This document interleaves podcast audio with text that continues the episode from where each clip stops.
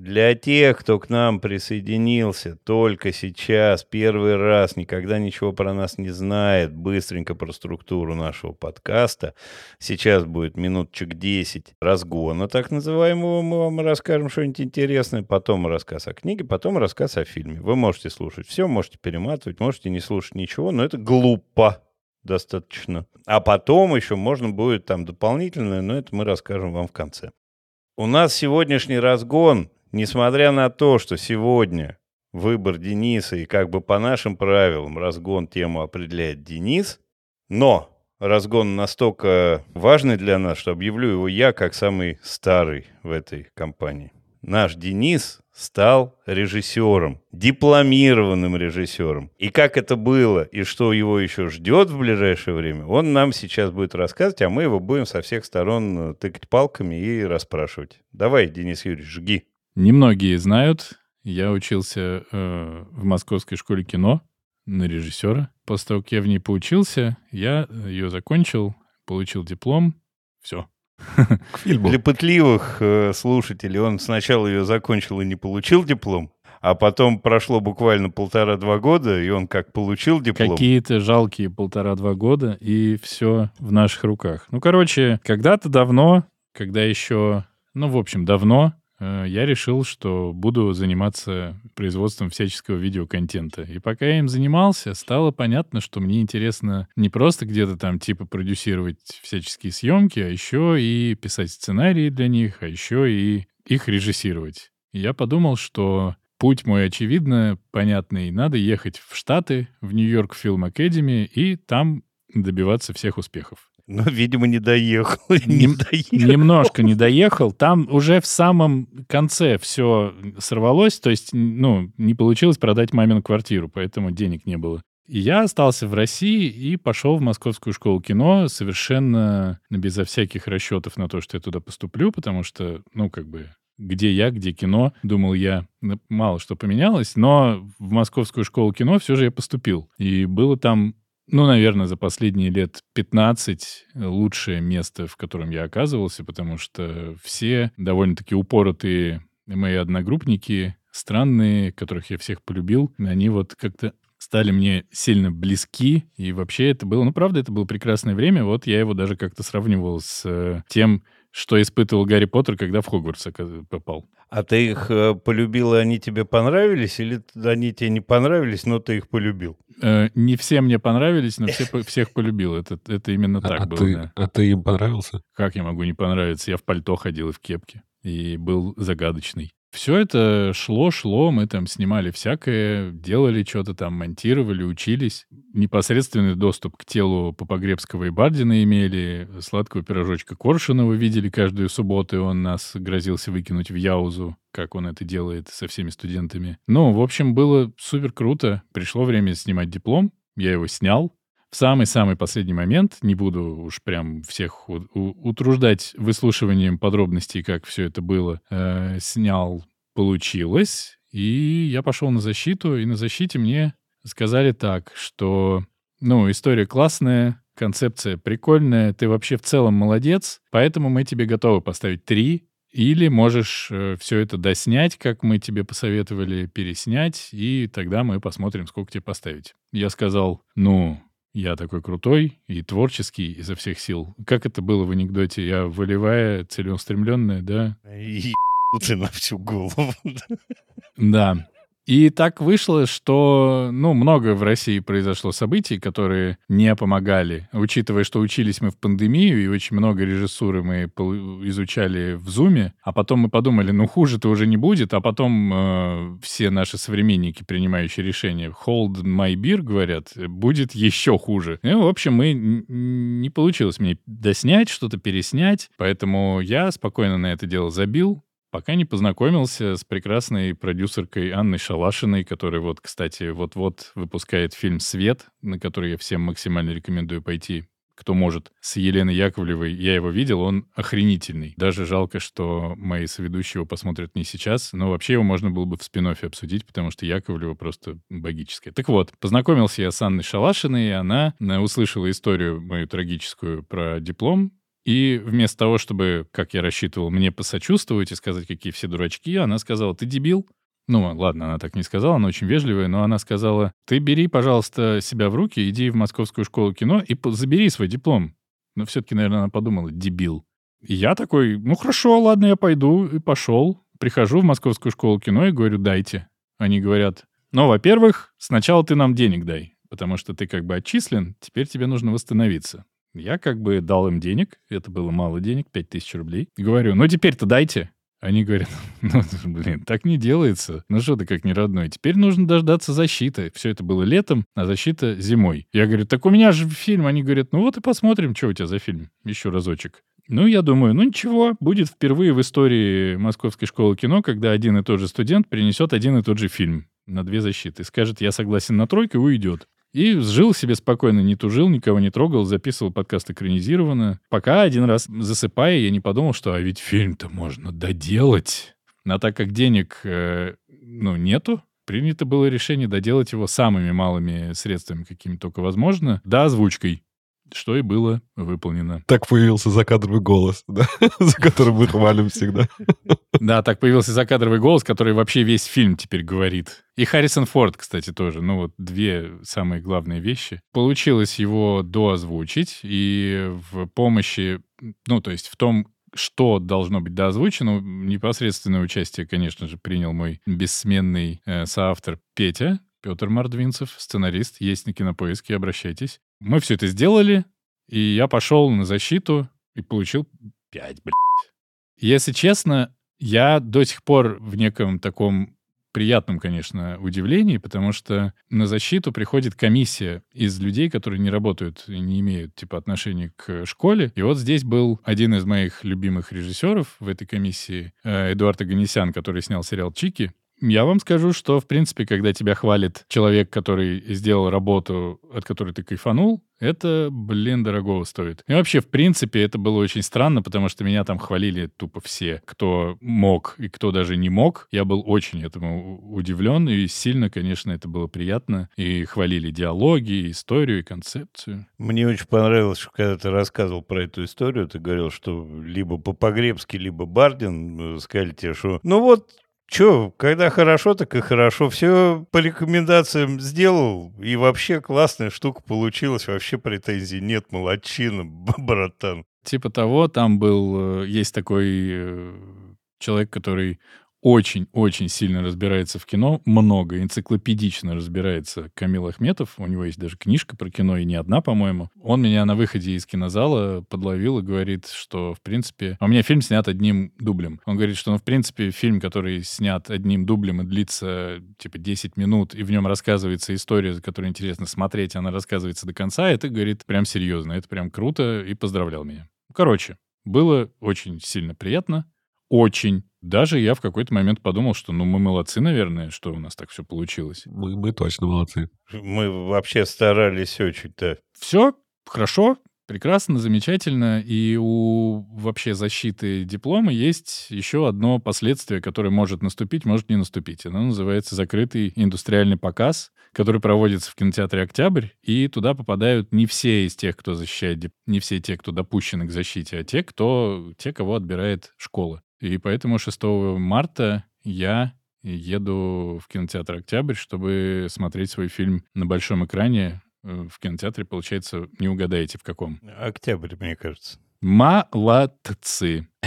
А он совсем закрытый показ? Туда человечков не пускают? Он совсем закрытый, там об этом говорится отдельно. Это не премьера, не, не фестиваль, ничего. Это закрытый, типа вот прямо для, так сказать, профессионалов показ. И для того, чтобы туда отправился мой бессменный соавтор Петя, Петр Мордвинцев, есть на кинопоиске, обращайтесь. Он меня просто просил это передать несколько раз в подкасте. Так Я вот. Что-то он э, не просил его как счет выставить?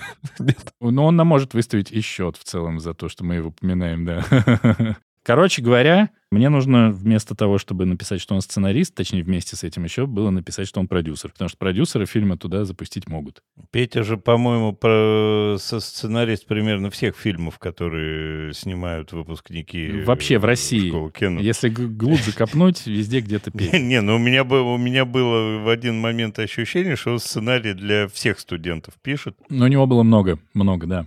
Такие пироги. А когда ты сможешь фильм э, показывать плебеям типа нас? Ну, я-то видел, но я так обобщил. Ты видел, Артур не просит, поэтому плебеи Я типа видел его. Ты же не видел его переделанный? Блин, я- Вот, у меня вот, же не маразм, как у твоих преподавателей. Не может не... вот это обесценивание родных соведущих, типа, да, господи, что я там не видел, ну, ё-моё, блин, ну, кончился и кончился нахрен. Но у нас же, помимо нас, есть крестные матери, например. Вдруг кому-нибудь после подкаста будет интересно взглянуть, а чем же ты таким занимался все это время?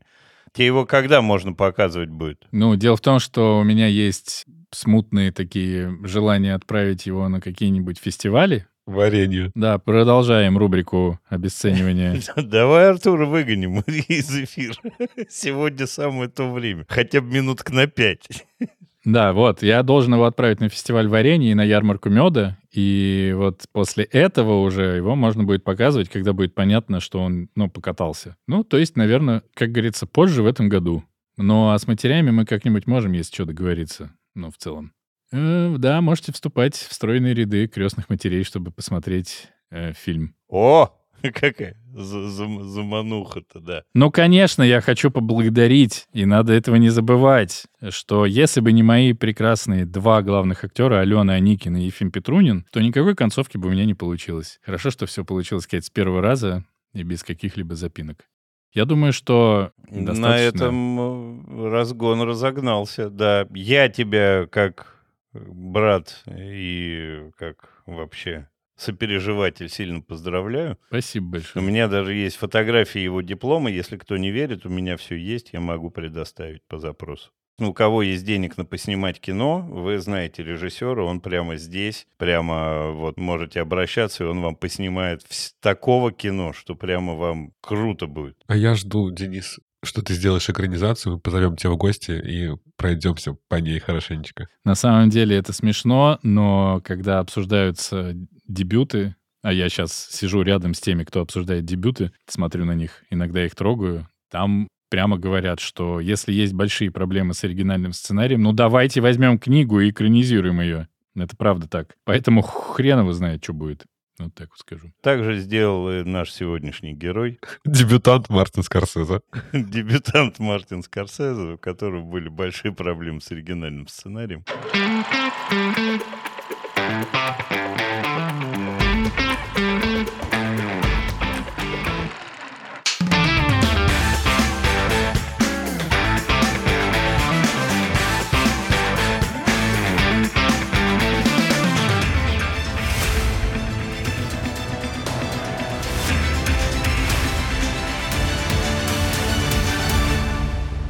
Всем привет! Это подкаст «Экранизировано». Здесь мы обсуждаем книги, которые стали фильмами, и фильмы, которые когда-то были книгами. Каждую неделю один из нас выбирает фильм, который мы будем смотреть, и книгу-первоисточник, которую нужно прочитать. Кино должны посмотреть все, а книгу должен прочесть выбравший, но могут и остальные. Очень важно, обсуждаем мы все и со всеми спойлерами. Меня зовут Денис, но я никуда не иду. Меня зовут Андрей, и я счастлив, что я массово никогда никого не притеснял. Меня зовут Артур, и надеюсь найти на своем участке нефть. Я бы на твоем месте не надеялся. Плохо кончишь, Артур. Ой, господи, боже мой, ё-моё, нахрен.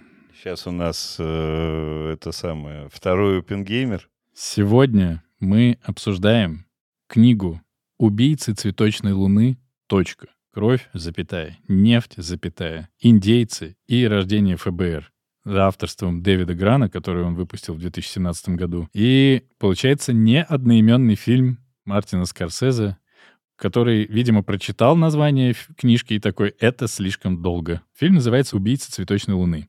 Так как я сам кузнец своего счастья, и я почему-то решил, круто будет эту книжку обсудить и посмотреть этот фильм, ведь мы же на хайпе окажемся. Ну, получается, я и буду... Хайпуй. На хайпе. Я буду хайповать. Ну что ж, попробуем. Если сделать небольшое summary того, что можно будет, вот после этого можно будет спокойно перемотать дальше и больше это не слушать, то в книге рассказывается о расследовании серии убийств очень, очень, очень богатых людей, индейцев из племени Осейдж в штате Оклахома в 20-х годах. А очень богатыми они стали из-за того, что на их землях, на которых переселили поганые белые завоеватели американского континента, обнаружено было огромное количество, невероятное количество нефти, и каждый из них стал обладателем просто гигантских состояний. Осейджи убивают очень активно, все это расследует ФБР. По результатам, э, наконец-таки понимают и выясняют, кому все это было выгодно и зачем все это делалось. Примерно summary такое. Вот нам будет э, новая, новая версия, как можно пересказывать книгу. Вот summary, и дальше у людей есть свобода. Ну, как бы жить спокойно или я, я, в принципе, голосую за то, чтобы оставить только summary у нас. Так вот. Пишите в комментариях. В 1897 году в индейской резервации Осейдж была найдена нефть, огромные залежи. Эти резервации стали для племени новым поселением, когда белые люди их выгнали с их исконных мест обитания со словами, что нам тут будет лучше, а вы там где-нибудь, ну, побродите на камнях, говне и глине. А Сейджи переехали и говорят, ну, мы, ладно, переедем, но тогда все, что в земле и под землей, наше белые люди говорят, да господи боже мой, забирайте все говно и глину, даже с суглинком можете себе забрать. И такие от них отстали. К 1920 году рынок нефти настолько вырос и настолько обогатил э, вот это вот племя, что они стали, ну, чуть ли не одними из самых-самых богатых племен на Земле, вообще в мире, да, или просто самыми богатыми. Они заработали около 30 миллионов долларов. Это какие-то, ну, типа колоссально космические деньги, непредставимые совершенно. Они отправляли детей в частные школы, покупали автотачки. Было даже поверье, что у Асейджа, если бензин в тачке заканчивается, он просто берет, э, покупает новую, дорогущую, и все нормально. У них в слугах были и чернокожие, и белые, и кто угодно, и все пытались как-то присовокупиться к этому, ну, бассейну бабла. В 21 году белые подумали, что-то не то происходит. Куда-то вот все повернуло, вся история повернула не туда, и придумали для Осейджи назначить опекунов. Они признали, в принципе, взрослых э, самостоятельных людей, неважно в каком они на самом деле состоянии, недееспособными. Поэтому местные всяческие юристы и всякая такая шваль стали опекунами этих осейджей, и они с этого момента распоряжались бабосиками индейцев. Э, ну, естественно, они распоряжались не в пользу своих подопечных, а в свою, и наживались максимально Довольно быстро после создания вот этой истории с опекунами, а именно 27 мая 2021 года, были найдены тела двух застреленных осейджей.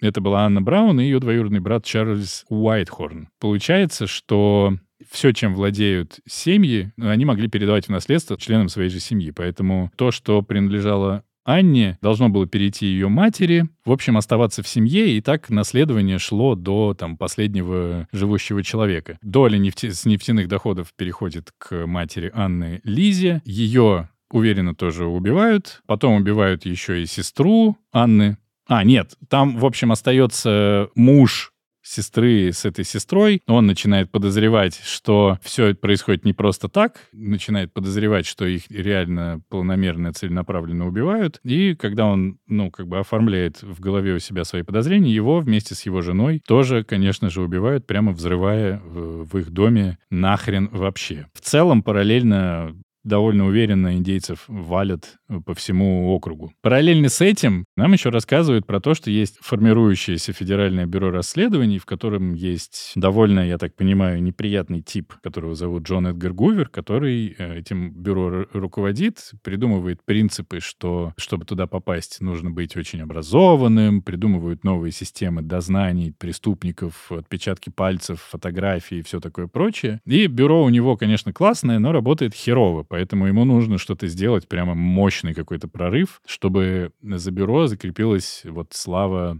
мощной организации, которая может разрулить любую ситуевину. И он отправляет э, на расследование Тома Уайта, агента, который когда-то был маршалом. И этот э, агент в моменте понимает, что вот в этом округе Осейджей существует очень классный, супер добрый, все его любят. Э, дядюшка, которого зовут Уильям Хейл, он друг всем. Он чисто дедушка Ленин э, американского штата. Всем помогает, со всеми на короткой ноге, очень любит индейцев, ну просто кушать не может, как сильно их любит. И выясняется так, что, ну, почему-то так сложилось, что если все правильно организовать, то денежки, которые вот э, от убиенных индейцев остаются в наследство, передаются, последовательно перейдут к Молли. Молли, фамилия у нее была какая-то до того, как она... Браун. Да, к Молли Браун. В общем, он выясняет... Э, у него есть племянник, сейчас э, мне нужно сделать было здесь какую-то, видимо, склейку такую, типа просто был рассказ, а потом он продолжился. Так вот, у этого Хейла был племянник Эрнест Бергхард, который женился на Молли Браун. И, в общем, при помощи этого племянника все бабосики э, семейства Браун постепенно должны были э, оказаться в руках. Слушай, наверное, прости, мы не знаем ее фамилии. Браун, конечно, Анна была по мужу, наверное. Ну, Ну, неважно, в общем, короче. ну, в общем, была Молли, да. Если мы не правы, ну, что делать? Что вы нам сделаете?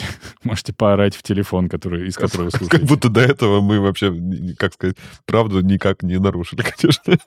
Короче говоря, выясняется, что все, конечно же, сильно махинировано и подстроено, и подстроено еще плюс ко всему таким образом, что умирают все члены семьи в определенной последовательности именно так, как нужно, чтобы все-все-все наследство аккумулировалось в одних руках, в руках Молли. Ну, Молли параллельно, которая болеет диабетом, ее прокалывают чем-то, что, ну, как бы ее сводит постепенно в могилу. И вообще, в принципе, все убийства, которые происходили, они происходили везде по-разному. Кто-то как будто от естественных причин умирал, кто, кто-то как будто бы застрелился, кто-то как будто бы куда-то пропал. Ну и, конечно, это все слабо расследовалось. Как-то все оставалось в завесе тайны. Дальше нам рассказывают про само расследование. Том Уайт очень грамотно это расследование в итоге провел. Нашел свидетелей, которые рассказали ему, что многие официальные версии событий на самом деле не такие, как они были представлены общественности. И становится понятно, что да, за всем, за всем этим ужасом, за всеми этими убийствами стоит Уильям Хейл, который еще имеет прозвище «Король Осейджей», э, и которого все очень любят, такой дедушка Ленин американского штата. Молли разводится с э, Эрнестом Бергхартом. Она выяс- выясняет, что это он ее, скорее всего, травил все время, пока она... Ты пр- пропустил некий кусочек там. Про суд? значимый. Да. А, ну, естественно. Я имею в виду, что, да, начинается, начинается над ними суд, и над э, Эрнестом, и над э, Уильямом, и еще конкретными исполнителями всех этих э, убийств. И Уильяма, и Эрнеста приговаривают сначала, как бы, по сути, к смертной казни, но потом эту смертную казнь отменяют, потому что, ну, они убили индейцев какое-то количество. Ну, блин, big deal, как бы. Главное же, что они люди хорошие, поэтому им это все заменяют на пожизненное заключение, а по итогу просто отпускают. Через какое-то время выпускают обоих досрочно. И вот они потом на свободе через какое-то время... Ну, по-моему, Хейл умирает в доме престарелых, а Бергхард, не помню, то ли он сел опять, то ли еще что-то. Нет, он прожил на границе штата до конца дней своих. Они, что Уильям, что Эрнест, все еще очень хотели вернуться к Осейджам, но Осейджи их почему-то не принимали. Молли со своим э, мужем, с Эрнестом, развелась. Примерно на этом закончилась эта история, но автор книги продолжал расследование, и спустя какое-то время он приехал туда, повидаться с э, потомками тех Осейджей, которые, о которых рассказывается в основной части книги. И, в общем, становится понятно, что, ну, как бы история семьи Молли — это наверное, типа самая громкая, получившая огласку история, и именно за счет нее ФБР действительно укрепила свои позиции и показала свою силу, но индейцев для того, чтобы вытащить из них деньги, э, для того, чтобы получить э, какое-то влияние в округе, поубивали огромное количество, и это, наверное, десятки или сотни людей, которых просто белые люди уничтожили себе во благо. Примерно так. Не знаю, что еще сказать. Я больше пересказывать эту книгу не буду. Тут даже я готов уже начать это дополнять. Я только скажу, что я нашел, что ее фамилия была Кайл э, в девичестве Молли. Мгм. У меня два вот таких вот есть прям полярных каких-то ощущения после прочтения книги. Первое, я хотел ее зарвать в клочья и вышвырнуть в помойку, а второе, конечно, она просто ударила со всей силы именно от той как бы истории. Я ничего к своему стыду не знал об этой э, истории, я просто удивлялся всему, начиная от того, как они рассказывают, в принципе, да, как э, автор рассказывает, как э, ты, Дэн, это упоминал, как переселяли индейцев, отдали им какое-то богом забытое место, потом случайно там обнаружилась нефть, как они богатели, вот про все эти убийства. И, ну и, в принципе, там же, мне кажется, можно написать детективных историй типа сотню, да, там как бы у каждого что-то кого-то отравил, потом этот, э, отравил жену, отравительница сама потом э, женилась на оставшемся муже. Ну, короче, там какие-то просто сплошные интриги, расследования. И история просто поразительная. Ну, начиная от какой-то такой общей, да, в принципе, о притеснении э, и заканчивая просто какими-то частными вот такими историями предательства. Это просто поразительно. Но как оно написано, Ну, я просто не могу. Я понимаю, что это не художественная литература, да, это такое вот э, журналистское расследование, как бы в формате книги, но, наверное, ее можно немножко сравнить как бы с биографией того же Оппенгеймера, который мы упоминали, в котором много имен, но ты как-то запоминаешь. Здесь, на мой взгляд, просто какая-то мешанина имен, перескакивание от главы к главе вообще непоследовательно. Вот бросаются какие-то истории, переходят к другим. И в какие-то моменты я уже даже не понимал, о ком идет речь, и приходилось отлистывать обратно и вспоминать, про кого это сейчас говорится, какие между ними взаимоотношения. Параллельно автор нам пытается рассказать историю становления ФБР. Все время какие-то добавляет такие пункты, которые как бы интересны, но они там не раскручиваются. Там, я не знаю, там еще такая была подробность, что выяснилось, что Анна Браун, скорее всего, была беременна в тот момент, когда ее убили. И там просто одной строчкой говорится, что, возможно, отцом э, этого ребенка Анны Браун был Хейл. Можно чуть подробнее тогда объяснить, а когда вообще они были вместе? А что как бы между ними происходило? Потом какие-то просто... И, опять же, все очень интересно, но то, что тебе надо как бы дополнительно где-то изучать. Там, ну, большие, типа история ФБР или там вот история индейцев, или какие-то просто маленькие, там, я не знаю. Классная очень история, как изобрели вот эти фотографии, да, которые мы сейчас видим во всех фильмах. Вот эта фотография в профиле, фотография, да, в анфас, как она там появилась. Ну, то есть фактов миллион. Но такое ощущение, что я читаю 20 статей из Википедии, которые вот как-то вот все вот немножечко расставили. Наверное, это какой-то, может быть, закон жанра, да, такое вот как бы расследование. Но мне кажется, что его можно было делать как-то более аккуратно. То есть мне бы хотелось, чтобы в эту книгу добавили бы еще так страниц, наверное, 200, чтобы нам вот эти вот линии чуть-чуть подробнее все же рассказали, чтобы это было не галопом по Европам, а все же как-то более основательно. Вот, наверное, такие мои первые впечатления. Мне всего в книге хватило. В общем, вот с этим ощущением я ну, для себя не соглашусь. У меня нет такого, что каких-то вещей мне хотелось бы поглубже. Я очень удивился, что несмотря на жанр книги, ну это такой полудокументальная э, типа история, да, она офигительно увлекающая она держит тебя до невозможности. И это история про такую какую-то неизбывную боль и трагедию. Я тоже ничего абсолютно про всю историю Осейджей не знал вот совсем. Это одна из самых страшных книг, которую я читал вообще.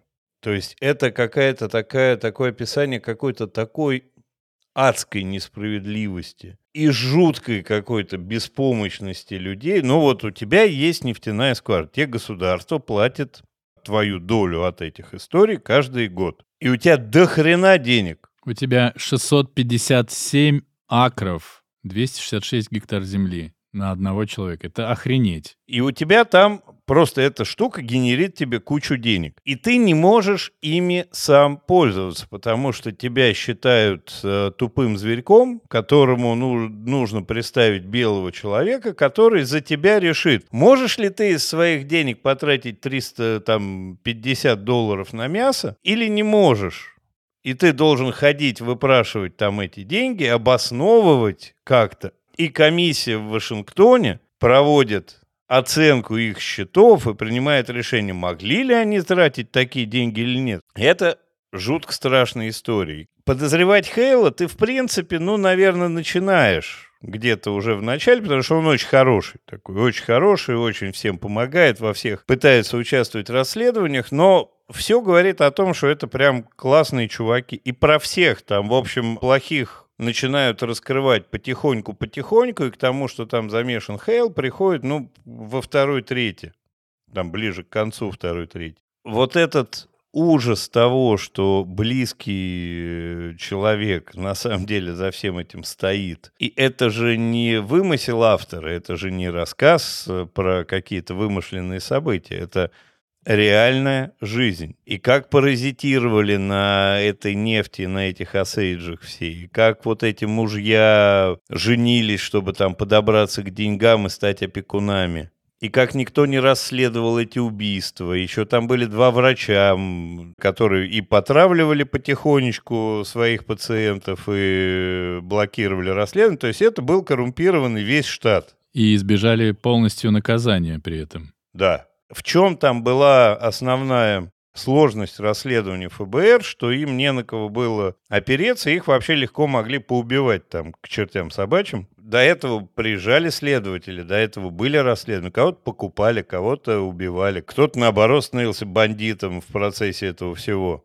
И потрясло меня больше всего то, что, я так понимаю, уже в 2000 каком-то там чуть ли не 11 году признали право на компенсацию, то, что Осейджи пытались там отбить каких-то денег, которых им там не доплатили, зажали там и что-то сделали. В 2000, сука, 11 году, ребята, это сейчас.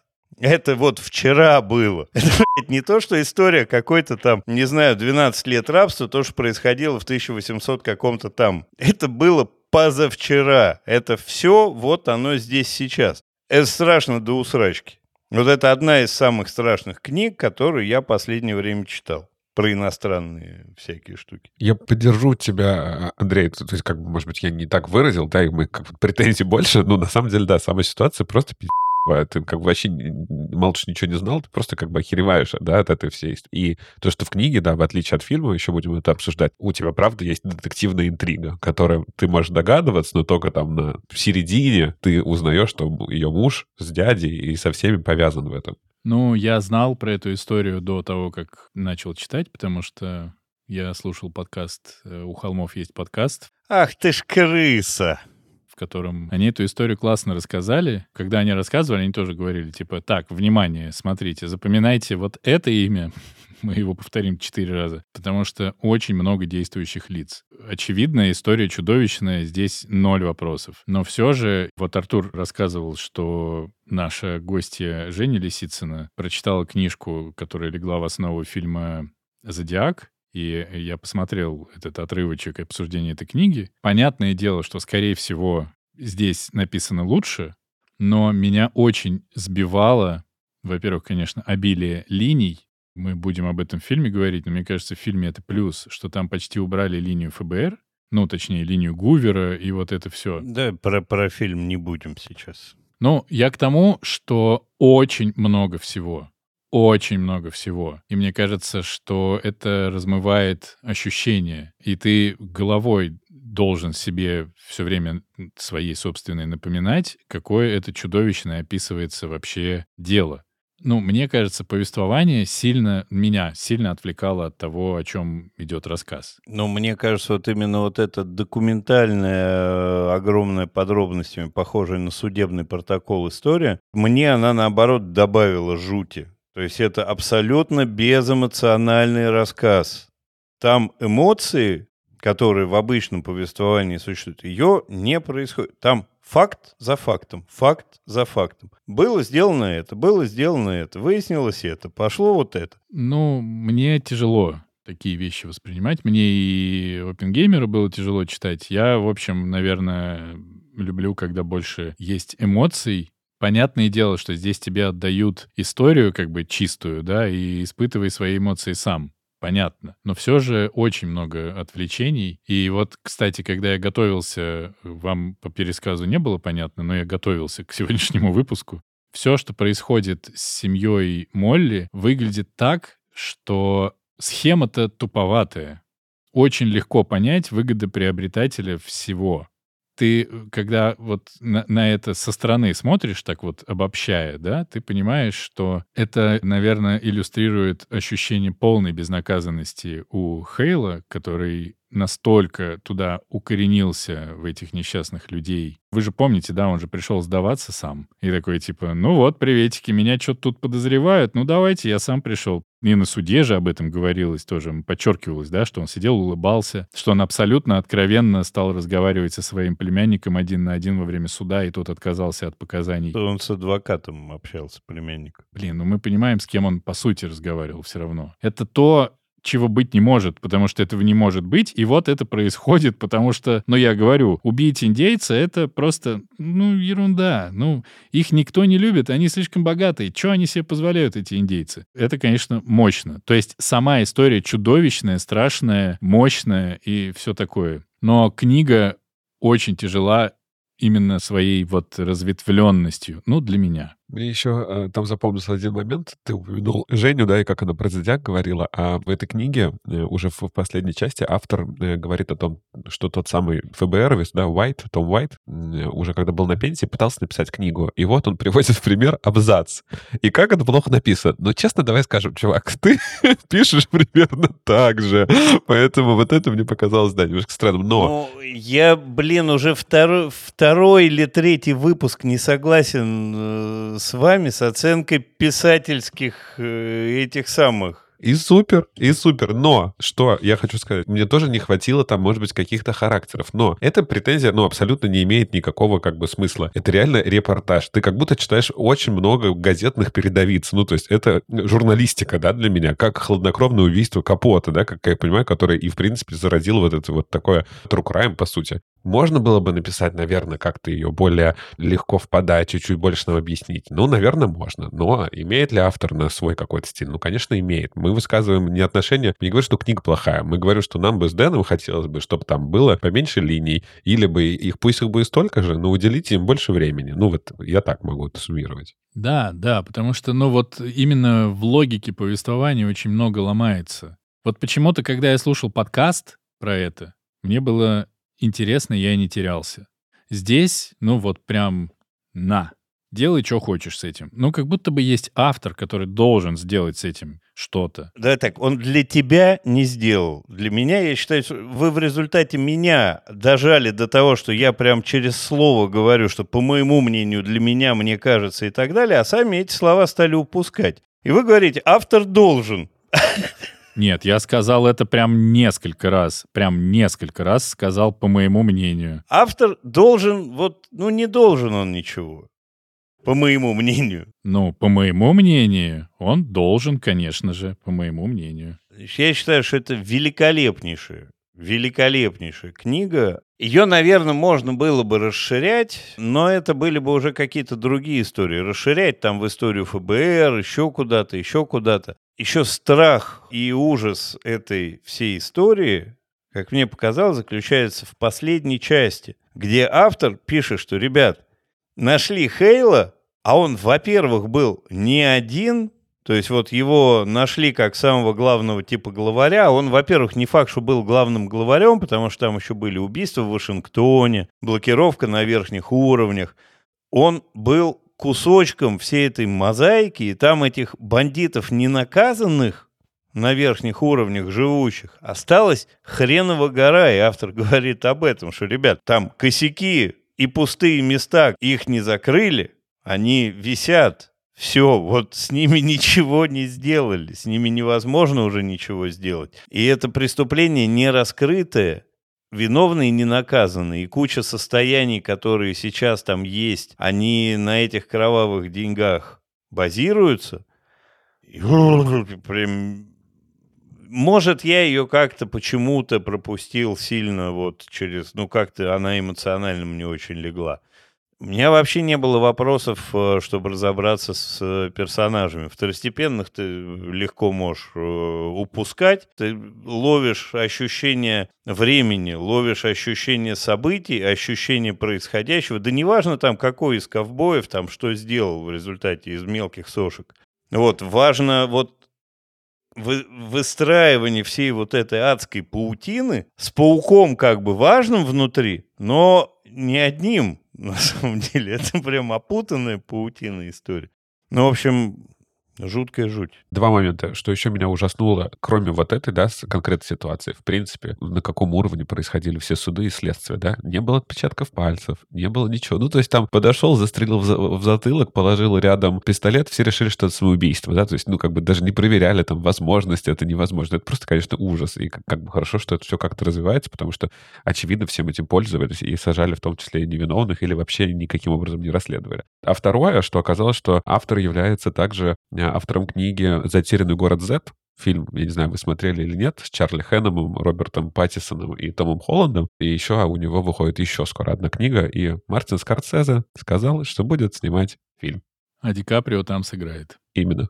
Это мы так а- а- аккуратно к фильму перебираемся. Ну, я сейчас последнее скажу все же от себя, что это крутая работа.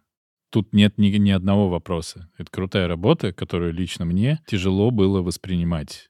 Вот все. Но сколько всего он сделал, это, конечно, респект абсолютный. Он, конечно же, очень-очень крутой дядька. Ну, давайте посмотрим на другого крутого дядьку, который тоже кое-что сделал.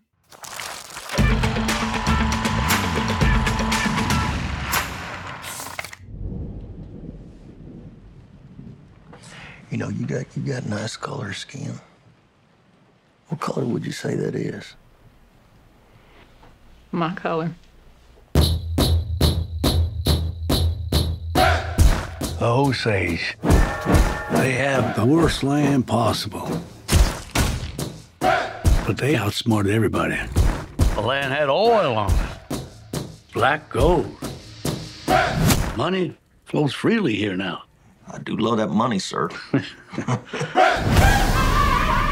В 2023 году вышел кинофильм э, режиссера Мартина Скорсезе, или как кто-то говорит Скорсези, или кто-то говорит Скорсези, я не знаю, но я привык Мартин Скорсезе, вот режиссер. И он снял вот фильм, э, вот, получается, вот «Убийцы цветочной луны», вот. А Андрей нам расскажет его содержание. Да, значит, короткометражный фильм Мартина Скорсезе, 3 часа 28 минут. Понятно, что когда мы говорим про экранизацию документальной истории, там, наверное, у автора не очень много, казалось бы, возможностей что-то переделать, но Мартин Скорсезе сумел много переделать. Значит, повествование ведется от лица э, Ди Каприо, по сути, который играет Эрнеста. Там нам показывают за время фильма много всяких документальных и псевдодокументальных кадров из жизни индейцев Осейджа, какие-то хроникальные вещи, подхроникальные. Эрнест возвращается с войны. Я так и не понял, с какой, честно говоря. Видимо, с Первой мировой войны. Не знаю уж, как он на нее попал, но вот он с нее возвращается.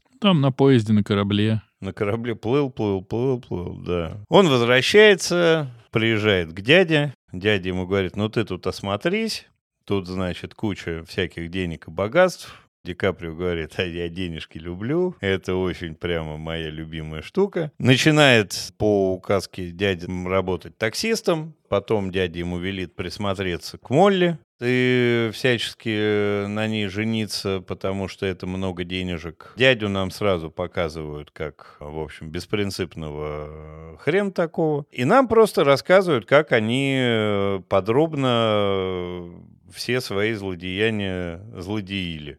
Ди Каприо под руководством Де Ниро держит в страхе всю округу притворяясь очень хорошими и добрыми людьми. Они нанимают разных людей для совершения разных всяких э, ужасных покушений, убийств, э, взрыва семьи сестры Молли и Билла. Ди Каприо сам не гнушается избивать и убивать, видимо, следователей, приехавших расследовать это все дело. Ворует по дороге еще, когда он попытался, видимо, повести чуть-чуть разгульной жизни, он, значит, в составе группы не, неустановленных лиц э, осуществляет э, ограбление богатеньких людей и похищает у них ценности, которые проигрывают потом в карты. Молли болеет диабетом, и он ей вместо инсулина, которого всего пять человек принимают в мире, и ей тоже достали, он ей подкалывает что-то не то. Дальше появляются федералы каким-то образом, они появляются, ходят там как э, лейтенант Коломбо, аккуратненько, кругами. Ну, каким-то образом Молли съездила в Вашингтон и направили Джесси Племонса. А, да, она в Вашингтон съездила, попросила помочь, и приехал Том Уайт со товарища. Они начинают все это Расследовать аккуратно, оставаясь в тени агенты большинство и встречаясь посередине поля на машинах, как и было на самом деле, как нам описывают в книге. И они очень быстро выходят на Вайта, на Ди Каприо. Ди Каприо подлавливают на показаниях свидетелей, и он готов дать показания против Хейла. Потом Хейл его убеждает причем как-то так его отпускают из суда, он попадает в дом ко всей своей семье и куча каких-то, значит, людей высокопоставленных, и ему объясняют, что против семьи идти нельзя. И он с утра приходит к федералам, говорит, больше я вам не этот самый, не свидетель. А потом умирает его дочка, отданная на излечение к родственникам. Его это так торкает, что он э, говорит, что все, я теперь хороший, и теперь дам показания против Хейла и вообще. Вот, а Молли ему говорит, а что ты мне колол, когда он ей говорит, что он все-все-все уже всем рассказал. Он смотрит на нее и говорит, инсулин. А встает и уходит, потому что понимает, что никакой-то он ей инсулин не колол. И завершается вся эта история театральным представлением, где нам рассказывают финал всего этого мероприятия, где кто умер, сколько кто жил и чем сердце успокоилась. Засим, кажется, и все про пересказ. Засим красивое имя, кстати. Начни, Дэн, ты теперь. Но фильм гигантский. Чего уж тут говорить. Смотреть его не менее не просто было, чем читать, могу сказать от себя. По моему мнению, Андрей, по моему личному мнению, только мне, мое мнение Но тут пришло. я чувствую, что Андрей согласен с тобой. Но оно, конечно, это кино очень красивое. Очень-очень красивая. У меня там есть вопросики к Ди Каприо, потому что он кажется почти в два раза старше того Эрнеста, который был в книге, если я не ошибаюсь. Ну, на, на заходе-то точно. Но это, наверное, ладно. К нему было мне сложно подключиться вообще к этому кино. Я, наверное, не, ну, не прям в восторге. Но, тем не менее, там были, как всегда, сцены, сцены фильма. Я даже скажу, что не сцены фильма для меня были, а вот фильм как-то почему-то в тоне поменялся с момента, когда нам показали убийство Н, Анны в смысле. Это как-то для меня стало таким... Какой-то очень страшный кадр, когда она пьяная вот в лесу, и она падает, и они ее пытаются посадить. И вот этот вот звук выстрела, такой невзрачный, такой как бы ни о чем, просто, ну, выстрел и выстрел. И просто человека нет. Я знаю, что обычно как бы в драмах не делают выстрелы, как в боевиках, что типа мощный. Понятно, что это прием, пон... все понятно, это круто работает.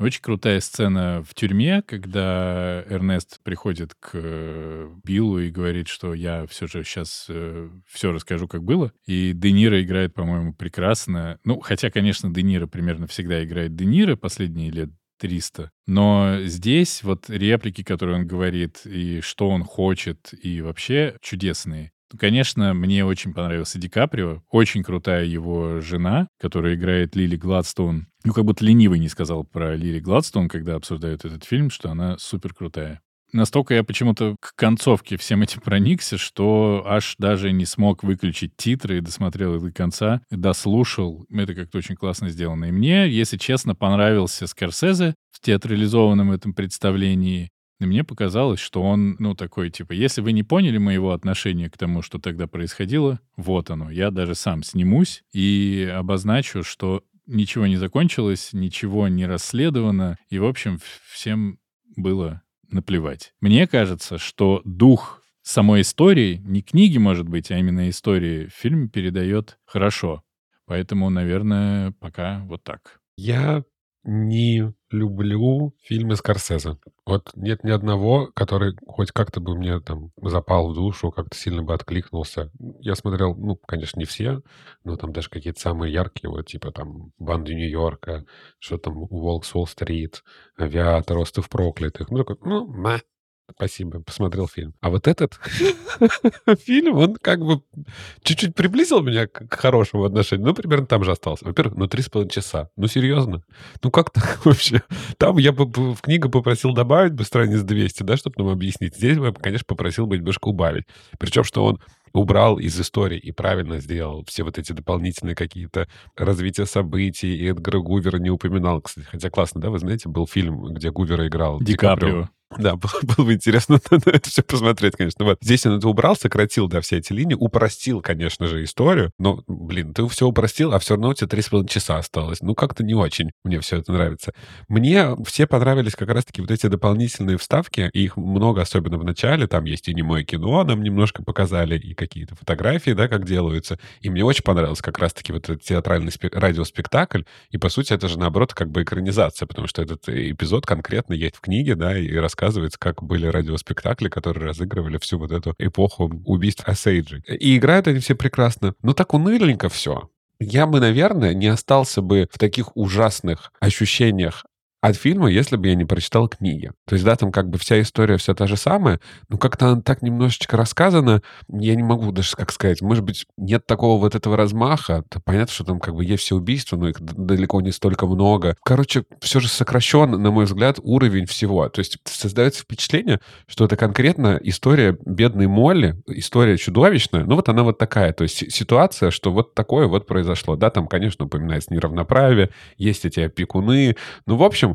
как-то она так локализована в одной семье, и у тебя не остается ощущения полного пи***а, который тогда творился. Что касается актерской игры, наверное, да, Ди Каприо классно, но вот он почему-то дурачка вот играет. Мне по книге не показалось, что Эрнест дурачок, а здесь он такой немножко Форест Гамп, такой туповатый, еще даже в каких-то моментах читает по слогам. Ну, то есть совсем каким-то нам его дебилом сделали, и как будто его полностью изменили, что он ну, практически сам ничего не делал. Ну вот полностью у Де Ниро шел на поводу, сам не принимал никаких решений, такой вот тоже заложник какой-то ситуации. Не знаю, мне не понравилось понравился. Гладстон супер. Денир тоже еще как-то не в восторге. Такое ощущение, что мы снимали фильм для Apple, для стриминга, поэтому мы как бы не будем сильно стараться. Вот у меня почему-то такое ощущение от них, от всех осталось. Чему я удивился, это сцене суда, когда ты уже как бы уже все из, изнываешь, не знаешь, как, как сесть и куда вообще смотреть, уже потому три часа прошло. И раз появляется еще Лид Гоу и, и Фрейзер. Я не знал, что они будут в этом фильме, и на секунду такой ты просыпаешься, думаешь, о, и вы тут еще. Ну, супер, можно немножко проснуться и посмотреть.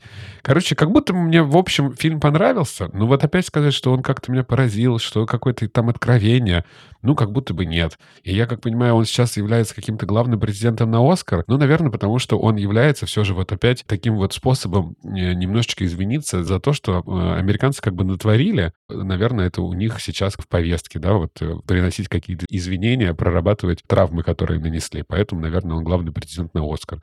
Но меня что-то как-то не очень он зацепил. Ну, по-моему, главный претендент все же Опенгеймер. Ну, вот Артем нам говорил, что убийцы, скорее всего, выиграют. Ну, посмотрим. В любом случае, как будто бы понятно, почему он претендент. Ну да. Все, что я скажу дальше, это мое мнение, только мое мнение. В каком-то было выпуске ты так начал, а потом просто отхерачил по полной. Я не помню, что это было уже. Любой выпуск. На мой взгляд, это очень посредственное кино, очень старого режиссера и очень боящегося чего-то высказать. И очень слабых актеров именно в этом фильме. Это долго, очень безумно долго. При всем при этом просрана вся история, которая нам рассказана в книге. Вот этого ужаса, ущемления вот этих несчастных осейджей, ее там нету. Она, я недееспособная, хочу получить денег. Почему? А что это за история? А почему это? Вот мы предполагаем, что все про это знают, как это все происходило? Какие основания для этого всего? Эти убийцы все, и убийства такие нарочитые и плохо, на мой взгляд, сделанные. Ди Каприо совершенно с одинаковыми вот этими обвисшими ну, вниз э, этими самыми ртами.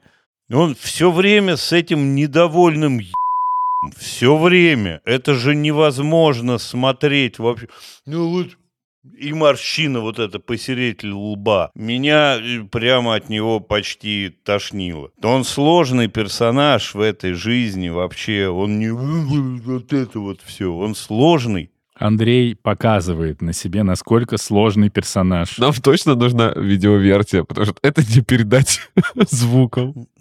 Он реально двойной агент, это, ну, такой условно. Он живет, любит жену и любит ее на самом деле.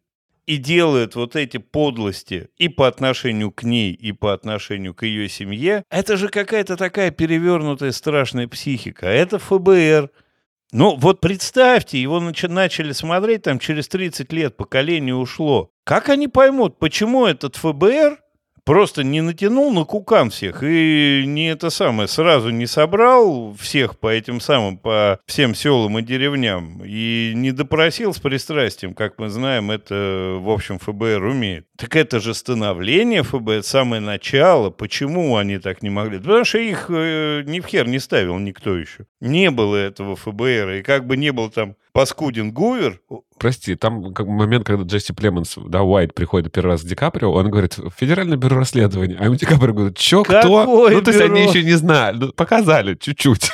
Но вот этот мерзкий Гувер, который, судя по всему, был страшной фигурой, ужасной фигурой, но он построил вот эту систему расследований совершенно огромную, невообразимую и жуткую. И это было ее самое начало. Вот этот элемент детектива, который нам выдали сразу. Плохие здесь, вот они. Ты с первых минут видишь плохих и смотришь, как они плохишами там делают долго свои плохишские дела. Совершенно карикатурные индейцы, на мой взгляд. Хоть они и настоящие осейджи, а кто-то не настоящий, но это какая-то такая развесистая клюква. Мне было так утомительно и нудно смотреть. От книги я не мог оторваться, и меня вот прямо все погружало в себя. А здесь скучное, просранное высказывание. Он ничего не высказал. Была какая-то история, убивали каких-то индейцев. Их никто не расследовал, потом приехало ФБР, все расследовало, но еще остались там плохие дяди. Где нерв этот, где интрига и масштаб всего, что произошло?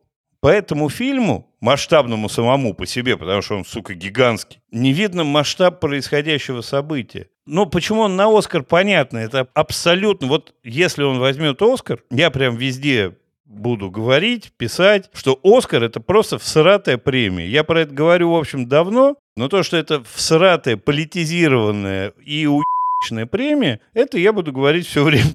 Прости, Дэн, у меня эмоции, а тебе работать. Ну, говорят, что подкасты ценятся за эмоции, но я считаю, что подход Скорсезе, конечно, более... Ну, конечно, ладно. Избавляемся от утверждений в таких э, высказываниях.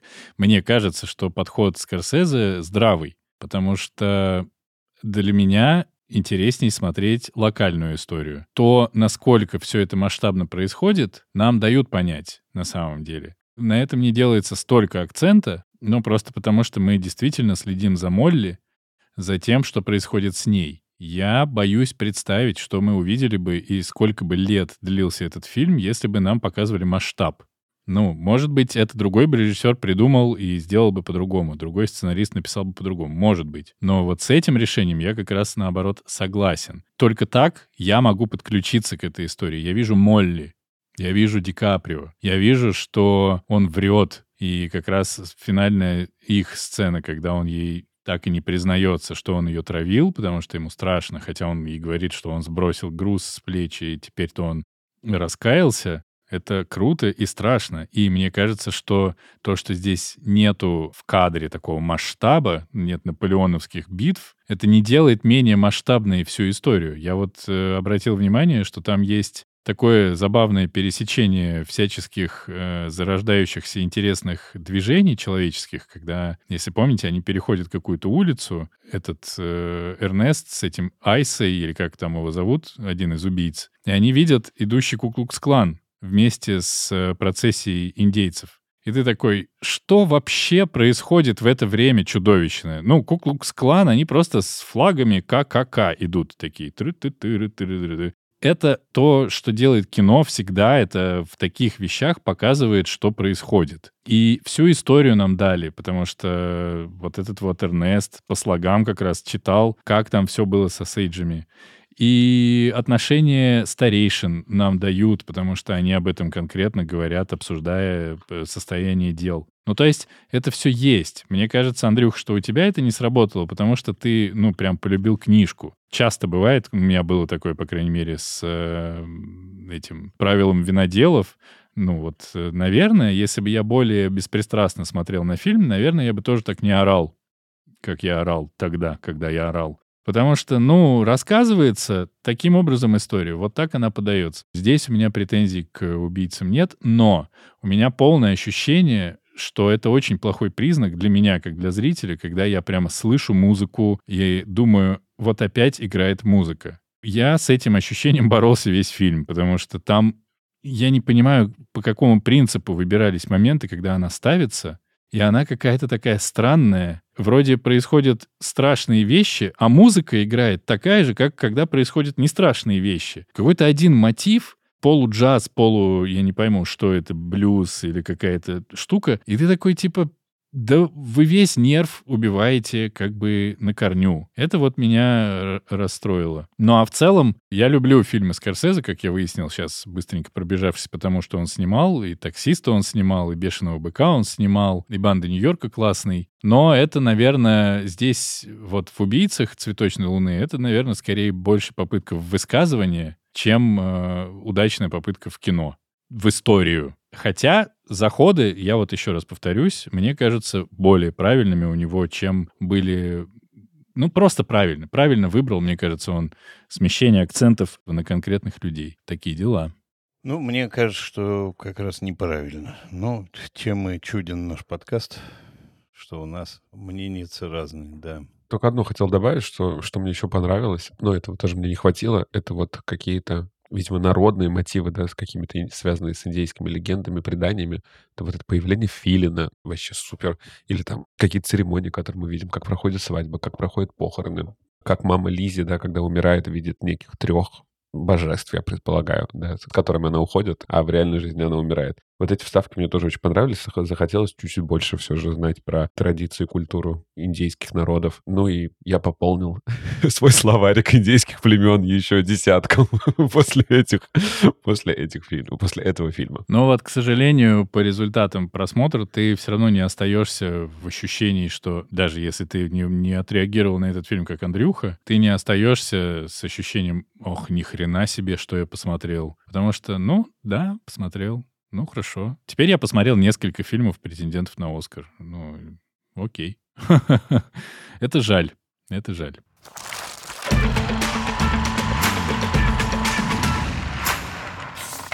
Я не ожидал, что мы на самом деле вот так вот ее обсудим почему-то. Я думал, что мы опять будем орать э, про толерантность и как она всем надоела, и хватит уже быть толерантными. Но то, что книга настолько сильно повлияла на моего брата, мне приятно, как будто бы я к ней какое-то отношение имею. Рекомендовать ее читать я не знаю. Как будто бы можно посмотреть по тем же, по той же истории какие-то более сжатые форматы, потому что книга в аудиоформате, по-моему, идет 24 часа. Это прям до хрена. А тем более, что она документальная, сильно документальная. Поэтому, наверное, я скажу, читайте или не читайте на, по своему мнению, как хотите. Ну а фильм, да ну, скорее всего, нет смысла его смотреть. Книгу на мой взгляд, читать обязательно, потому что знать о том, что происходило и как происходило, надо, и написано она шикарно. На мой вкус, прямо здоровская история. Что касается фильма, его смотреть бессмысленно. Ничего, если вы прочитаете книгу, он вам не добавит, никаких изысков актерских и режиссерских кстати, если говорить про толерантность, как раз чем забавна вся эта история, что Скорсезе не высказался никак, на мой взгляд, а книга не про толерантность, она про ад. Я бы, наверное, порекомендовал фильм, будь он двухчасовым.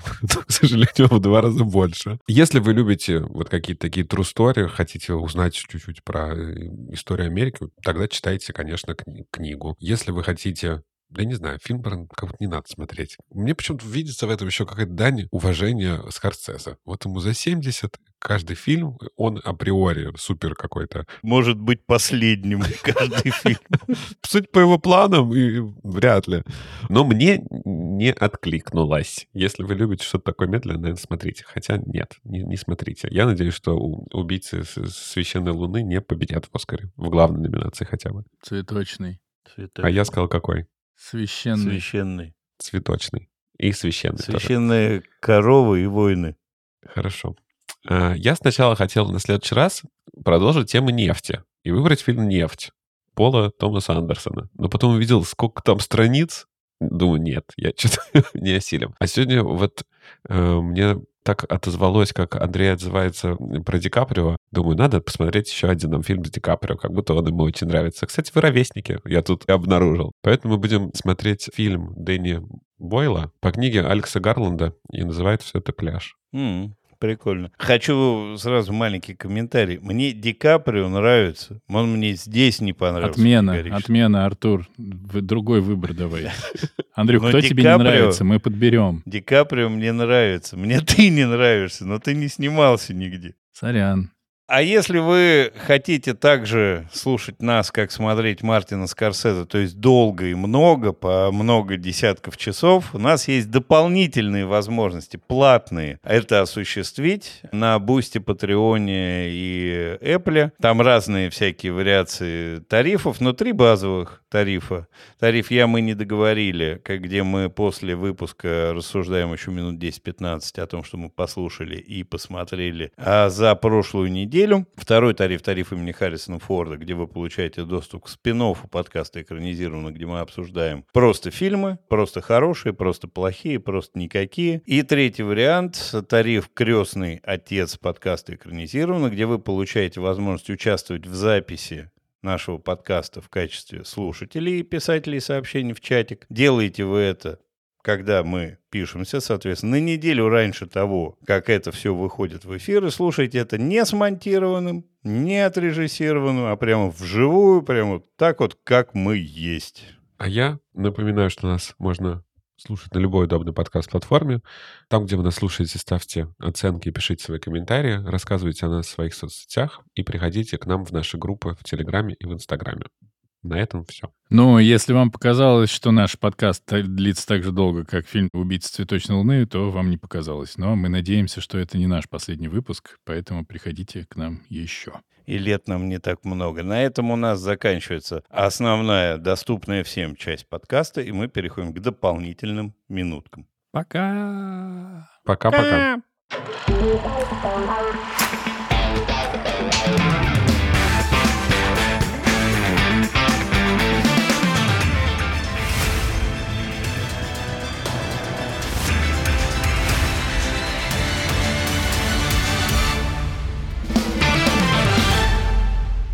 А ты про- прочитать-то успел? Да. Ура! Ну что, кто? На камень-ножницы?